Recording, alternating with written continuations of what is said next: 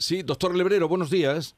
Sí, buenos días. Buenos días. ¿Me escucháis? Buenos Eh, días. sí, perfectamente. A ver, ¿qué está pasando? Esta llamada para eh, donar eh, sangre de forma masiva, ¿qué se necesita? Cuéntenos.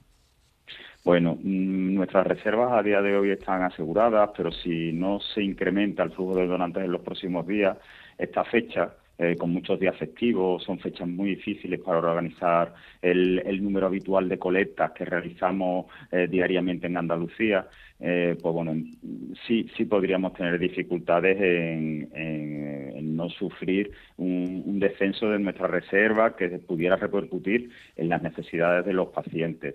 El- los donantes, eh, sí es cierto que aunque siguen acudiendo a todos los puntos de donación, hemos notado en estos meses atrás eh, quizás incluso en el año 2022, un descenso eh, ligero, pero que se ha producido el número de donantes tota- totales y el número de donantes nuevos.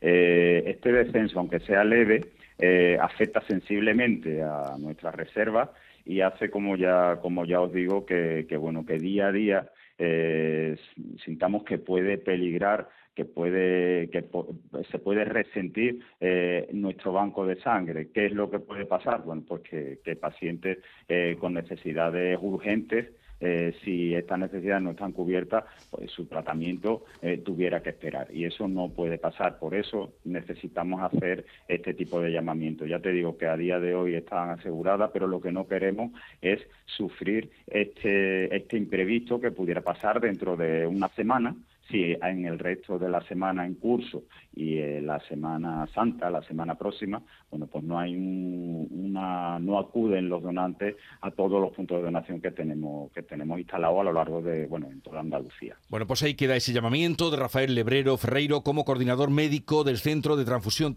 Tejidos y Células de Sevilla. Gracias por estar con nosotros y espero que su llamada, desde luego, cale en los donantes que ya lo son y en los que alguna vez mm, pensaron que podrían donar. Un saludo y buenos días.